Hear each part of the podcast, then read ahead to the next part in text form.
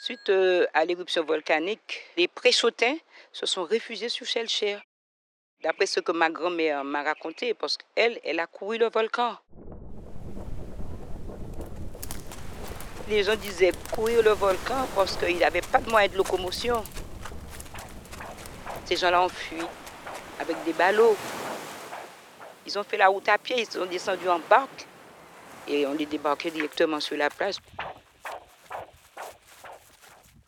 Ce qui fait qu'à Fonaillé, nous retrouvons des racines préchotines et des racines chalchéoises. Ils ont couru le volcan. Le souffle de Saint-Pierre. Mémoire incandescente. Une série de podcasts de Fabienne Pellage. Les portraits singuliers.